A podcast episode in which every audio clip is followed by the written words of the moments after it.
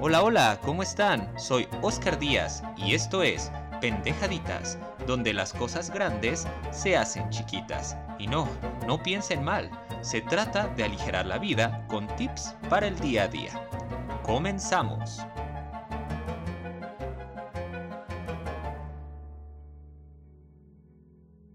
Hola de nuevo a todos los seguidores de Pendejaditas desde sus dispositivos móviles, ya sea su celular, su computadora, de donde se encuentren, les mando un fuerte saludo. Hoy hablaremos sobre un tema que a todos nos importa, nos interesa y que precisamente en este momento de nuestras vidas está sucediendo con mayor intensidad, con mayor frecuencia y que nos hace sentir constantemente bajo amenaza. Hoy hablaremos sobre el estrés. Así que pues vámonos desapendejando de este estrés y conozcamos un poquito sobre lo que se trata. ¿Estás de acuerdo, Mosca? Sí, estoy de acuerdo. Desde diferentes posturas tenemos que el estrés puede ser una reacción fisiológica, es decir, totalmente corporal ante una amenaza, o puede ser también una reacción psicológica y social ante diferentes demandas que nuestro medio, el orden social, la organización, nos puede estar exigiendo en un momento de nuestras vidas. ¿Cuándo aparece el estrés? Pues precisamente cuando nos sentimos atacados en algún aspecto de nuestra personalidad, cuando aparece alguna circunstancia o alguna situación que está fuera de nuestro control, que es poco predecible de saber cómo se va a ir generando, cómo va a ir apareciendo, o cuando se sale de, de lo que nosotros llamamos normalidad, de todo aquello que consideramos normal y que ya conocemos. Ante esas tres posibles circunstancias es absolutamente normal que tengamos una sensación de estar bajo amenaza, bajo ataque, y lo que va a hacer nuestro cuerpo y nuestro cerebro es utilizar todos sus recursos, tanto físicos como eh, mentales y emocionales, hasta agotarlos para poder hacer frente a esta amenaza, a esta situación que está pasando en, nuestra, en nuestro día a día o en el momento. Entonces vamos a entrar en, en un contexto de lucha o en una actitud de resistencia.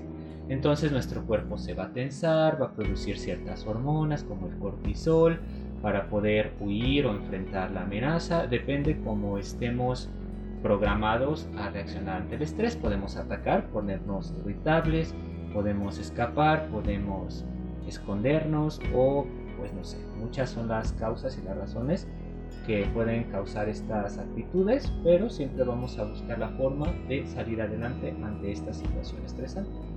Cuando la situación se hace más dura y más duradera, también el estrés se va a incrementar y se puede convertir en crónico. Entonces las personas pueden comenzar a tener diferentes síntomas, entre los que ya conocen muchas personas cuando estamos bajo mucho estrés, eh, que son dolorosos o son molestos la mayoría de nosotros, como pueden ser dolores de cabeza, malestar gastrointestinal, subida en el colesterol y problemas a nivel mental, como que se nos olviden las cosas, a nivel conductual, que estemos más irritables o que estemos algo depresivos o apáticos. Entonces esto pasa cuando el estrés se ha mantenido por un periodo de tiempo muchísimo más extenso de lo normal. Y en estas circunstancias lo que se puede hacer es reducir el estrés mediante métodos de relajación o mediante una educación que promueva la, eliminación de las emociones negativas o el manejo de las emociones negativas o que minimice los efectos del estrés negativo.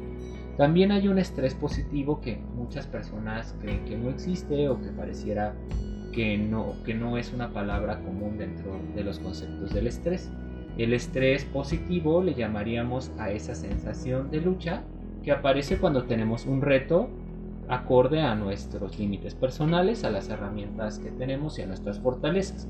Cuando tenemos una meta o un reto que, que es realista bajo nuestros recursos, entonces nos estamos enfrentando a un estrés positivo que nos ayuda a enfocarnos y a mantenernos activos y con energía para enfrentar el problema o la crisis que se esté suscitando. Pero si tenemos pocas herramientas o ya se nos agotaron las herramientas, podemos caer en esta parte del estrés crónico y después en posibles sensaciones de depresión o de indefensión aprendida, que no es más que el rendirse porque creemos que ya no tenemos ninguna forma o ningún recurso para poder enfrentar las circunstancias que se nos presentan. Ante esto pues podemos darnos cuenta que el estrés, aunque es algo común, también es importante que se aprenda a manejar y a sobrellevar. Pues sí, ¿eh? porque fíjate que allá en Antigua Roma, cuando estábamos en los banquetes y la gente pues hablaba de cosas muy, muy bonitas y muy cultas, pues yo me estresaba mucho porque pues yo no conocía mucho sobre los temas, yo solo sabía meter mis patitas en la comida y disfrutar y escucharlos y a veces me ponía muy muy nerviosa porque eran personas muy inteligentes y yo pues no sabía mucho, pero después, después me volví igual que ellos, igual de inteligente y culta, muy muy culta, ¿verdad que sí? Pues no sé si muy culta, Mosca, pero ah, como estabas en una situación que estaba fuera de tu zona de confort, donde no tenías control alguno, donde pues no conocías mucho sobre los temas, donde no tenías muchas herramientas para enfrentar, por supuesto que te ibas a sentir bajo amenaza y estresada con tu, pues, con tu antiguo dueño Virgilio. Entonces era normal que ante todas esas personas llenas de cultura y a grandes banquetes, pues no estuvieras tan acostumbrada a enfrentar esta situación y por lo tanto ibas a generar estrés. ¿Qué hacías? Bueno, pues no sé, pudiste haber reaccionado pues corriendo y alejándote, o más bien volando, ¿verdad? Volando y alejándote de las zonas donde había mucha gente que hablaba mucho, pudiste ponerte más insistente, más agresiva, más parlanchina, pudiste tener muchas actitudes conductuales. Pero bueno, lo parlanchina eso no se te quita ni estresada ni no estresada, Oye, no me insultes porque yo sé lo que estoy haciendo, yo sé a lo que me dedico, yo sé, yo sé. Tranquila, Mosca, no te estoy insultando, solo te estoy haciendo una pequeña observación de lo que pues tu personalidad a veces me dice. Pues ahora bien, ¿por qué tenemos actualmente más estrés o por qué se dice que es el mal del siglo XXI? Porque es la primera vez en muchos siglos que las sociedades están volviendo muchísimo más organizadas en muchos trámites, tanto legales, personales, horarios, itinerarios de trabajo, de la vida diaria, la familia, los hijos, las metas personales, la educación, eh, hacer ejercicio, cuidar de uno mismo. Tenemos un montón de reglas y estructuras que no teníamos hace mucho tiempo. Entonces a, nuestro cerebro pues se revela de alguna manera porque no es algo que se ha generado durante mucho tiempo a nivel neurológico y no lo tenemos totalmente implantado. Entonces lo que antes era el estrés, por ejemplo, que te persiguiera un depredador, que no tuvieras comida, que tuvieras que atacar a un tigre para poder sobrevivir, pues se transporta ahora al estrés moderno, que sería que el jefe nos llame a su oficina, que no hagamos un pago y que nos quedemos sin algún servicio o que sea el último día para entregar algún documento. Todo eso es estrés y nuestro cerebro lo va a tomar igual. Él no va a diferenciar entre un depredador físico a un depredador, por ejemplo, fiscal, hablando de temas bastante Hablando de temas fiscales, fíjate que te contaré una leyenda muy curiosa sobre mí. Bueno, no es leyenda porque es verdad. En la que mi dueño, Virgilio, muchos conocerán al poeta Virgilio, se salvó de ser expropiado por el gobierno gracias a mí.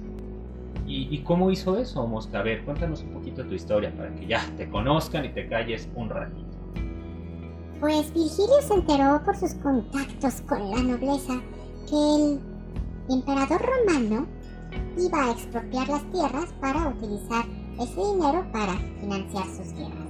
Entonces, pues obviamente necesitaba el terreno para no ser expropiado, un mausoleo o un campo santo. Y pues entonces en ese tiempo yo, mosca, sola, abandonada, entre la basura, entre los desperdicios comiendo, pues Virgilio me vio y me dijo, voy a adoptar a Mosca porque yo no tengo familia, su familia había muerto hace tiempo y él estaba solo. Entonces yo lo acompañé, lo quise, lo amé durante las semanas en las que vivo, porque pues vivimos muy poquito las moscas, y cuando fallecí me organizó un gran banquete con planideras, con personas que vinieron de todos lados a llorarme, a honrarme, a quererme. Y pues en ese momento me construyó un gran mausoleo y a partir de ese mausoleo en su terreno, pues lo salvé del estrés fiscal que tanto hago. Una historia bastante inteligente e interesante, Mosca. Muchísimas gracias por compartirla. Todos pueden buscar esta historia tan interesante en Google, por favor, si quieren saber un poquito más sobre la historia de Virgilio y de su amiga Mosca, que le puso Mosca. No sabemos por qué, pero pues aquí me acompaña para platicar un poquito, para ser mi asistente y para darme algunos ejemplos de lo que es el estrés. Pues ahora, ¿qué hacemos cuando tenemos estrés? Bueno, cuando es un estrés positivo, pues simplemente podemos enfrentarlo, sacar nuestros métodos de afrontamiento los mejores que tengamos, ya sea el afrontamiento directo, que es hacer algo por resolver la situación que nos causa estrés, ya sea llorar si necesitamos desahogarnos, que sería la catarsis, ya sea enfrentar el problema de una forma directa o buscar el apoyo familiar, utilizar el dinero, utilizar nuestra inteligencia, nuestra educación, los elementos que tengamos a la mano para resolver.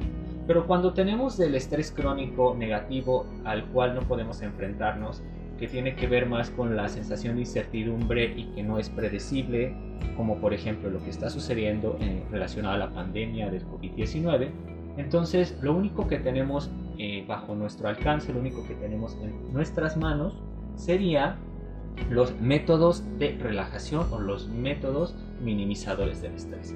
Antes de hablar de estos métodos, para que empecemos con los de esa pendeja tips, puedo platicar que lo que ya saben y lo que se ha platicado en muchos lugares, pueden empezar a practicar pequeños ejercicios o pequeños hábitos moduladores del estrés, como es hacer de 5 a 15 minutos de actividad física que a ustedes les guste, disfrutar la música, lo que libera oxitocina, para precisamente reducir los niveles de estrés a nivel corporal. También podemos comer bien, por supuesto, dormir bien, evitar el consumo de estimulantes como cafeína, alcohol y cigarro, entre otras cosas que tienen que ver más con hábitos. Ahora pues, entonces pasemos a los de esa pendeja tips. Ay, sí, sí, sí, qué interesante, porque yo ya no quiero vivir con estrés. Ya no quiero vivir con estrés. Por favor, ayúdanos, ayúdanos. Bueno, tú eres un espíritu, tú ya no vives, por lo tanto, pues tú no sé de qué podrías tener estrés, pero está bien. Vamos a platicar precisamente sobre las técnicas de relajación para empezar a reducir el estrés poco a poco y paulatinamente. Así que vámonos con el primer de esa pendeja. La primera técnica que podemos utilizar para reducir nuestros niveles altos de estrés sería la técnica de la respiración diafragmática. La técnica de respiración diafragmática no es más que comenzar a respirar desde nuestro diafragma, es decir, podemos una mano en la boca del estómago y inhalamos aire sin subir los hombros ni las clavículas. Y entonces lo que vamos a sentir al inhalar por, en nuestra pancita va a ser que la mano se va a empezar a subir como si un globo la empujara. Esa es la respiración diafragmática. Inhalamos unos 4 segundos y sentimos como nuestra mano sube por la presión del aire que acaba de entrar y obviamente exhalamos igual en 4 segundos y vamos a sentir como ese globito que es nuestro diafragma se contrae o se desinfla y nuestra mano se va a sumir hacia nuestro pie. Eso lo podemos hacer unas 4 veces, unas 5 veces, unos 5 minutos, inhalando en 4 segundos y exhalando en 4 segundos. Esta técnica lo que va a producir es una relajación, no inmediata, pero sí va a ser paulatina, poquito a poco, hasta que se mantenga ante estos niveles altos de estrés. Así que vámonos con el siguiente de esa pendeja La segunda técnica que tenemos para relajarnos podría ser la técnica de la imaginería. En esta técnica lo que vamos a hacer es ponernos en algún lugar, en alguna experiencia, en algún evento en nuestra imaginación, en nuestra mente, que hayamos disfrutado muchísimo. Ya puede, puede ser un viaje en la playa, puede ser una experiencia agradable como ir al vapor, como meternos en una tina o como si nos estuviéramos metiendo a bañar, pero sin realizar la acción, haciendo como el esfuerzo por generarnos esa experiencia con nuestra mente, con nuestra imaginación. Entonces nos quedamos en ese momento agradable, en ese momento de nuestra vida y simplemente vamos a disfrutarlo en el cuerpo. Podemos hacerlo cuando estemos viendo la televisión o cuando estemos acostaditos con alguna actividad que nos relaje o que sea muy pasiva, que no tengamos mucho que hacer, hasta lavando los trastes, por ejemplo, que es muy repetitiva. Podemos imaginarnos que estamos también en alguna etapa muy feliz de nuestra infancia, eh, que estamos disfrutando con gente querida aunque no esté presente, etc. Podemos utilizar esta técnica de la imaginería para producir una estimulación del sistema límbico profundo y por lo tanto vamos a producir endorfinas y vamos a producir que nuestras pues ganglios basales o nuestra amígdala que se encarga de dar las respuestas de estrés desconecte como las señales que le manda a el sistema límbico de decir que estamos bajo peligro. Entonces cuando el sistema límbico está tranquilo, los ganglios basales y la amígdala se relajan y entonces deja de mandar las señales de lucha y de resistencia y podemos volver a un estado de tranquilidad más eh, duradero o, a un estado de tranquilidad al que estamos acostumbrados o que nos gusta. Y por último, vámonos con el tercer desapendejativo. El tercer desapendejativo sería utilizar algo llamado la relajación progresiva. La relajación progresiva es el entrenamiento que hacemos a nivel neuromuscular con, nuestros, eh, con nuestro cuerpo, en el cual le mandamos las señales a nuestros músculos de que se tensen o se relajen para entrenarlos cuando necesitemos, a voluntad relajarlos si sentimos tensión en ellos. A veces generamos bajo estrés algo llamado tensión somática, que es esa resistencia que crea nuestro cuerpo ante las amenazas para estar lista ante las demandas que le, que le produzcan estas exigencias del medio. Entonces el cuerpo se tensa e intenta luchar, pero como no hay lucha, solo se tensa y mantiene esas hormonas y esa tensión en el, en el músculo o en el cuerpo. Entonces lo que nosotros hacemos es reducir esa tensión a través de entrenando cuerpo para que reaccione a relajarse. ¿Cómo hacemos esto? Bueno, lo que vamos a hacer es en algún grupo muscular, por ejemplo nuestra mano, apretamos fuerte, muy muy fuerte, unos 5 segundos y después soltamos relajando completamente la mano en 10 segundos. Nos quedamos 10 segundos disfrutando de esa relajación y de esa liberación y vamos a notar cómo nuestra mano puede hormiguear o puede sentirse raro, pero vamos a notar la diferencia. Al hacer esta tensión y distensión de diferentes partes de nuestro cuerpo, podemos sentir inmediatamente cómo se libera la tensión somática y podemos sentirnos adormilados. Incluso la tensión somática al eliminarse nos va a generar sueño. Esta técnica de la relajación progresiva la utilizamos mucho para personas que tienen problemas graves de insomnio por estrés crónico y podemos darnos cuenta que funciona incluso casi igual que los fármacos. Por lo tanto, esta técnica la pueden ustedes también buscar en internet, que se llama relajación progresiva, y podrán notar la diferencia para a la hora de relajar su cuerpo y su mente para eliminar todo el estrés. Bien, bien que se siente esta relajación. Qué, qué rico estar. Muchísimas gracias. Ahora podré vivir más tranquila y pensar y pensar en todo lo bello que es el arte y ser mosca y volar y ser inteligente y todo. Así es, Mosca. En lo que tú quieras ocupar tu tiempo y tu relajación, pues ya, ya lo utilizarás. Puedes imaginar aquellos momentos cuando estabas con Virgilio y disfrutabas de pasear con él o de escuchar que te recitaran poemas. Espero algún día puedas hacerlo venir aquí y lo invitemos para que lo entrevistemos o nos cuente un poquito de cosas. ¿Qué te parece? Pues voy a intentar hacer lo posible porque él es muy tímido y habla muy muy poquito. Por lo tanto, no sé si se pueda, pero pues haré el mejor esfuerzo y quizás con mis encantos lo logremos. Y pues eso es todo por el día de hoy, mis queridos amigos. Espero hayan disfrutado tanto este episodio nuevo. Les mando un abrazo, muchas bendiciones. Gracias Mosca por acompañarnos el día de hoy. Y pues esto fue Pendejaditas, donde las cosas grandes se hacen chiquitas. Síganme para escuchar más episodios y estar al tanto de todas las novedades de este podcast. Tengan excelente semana.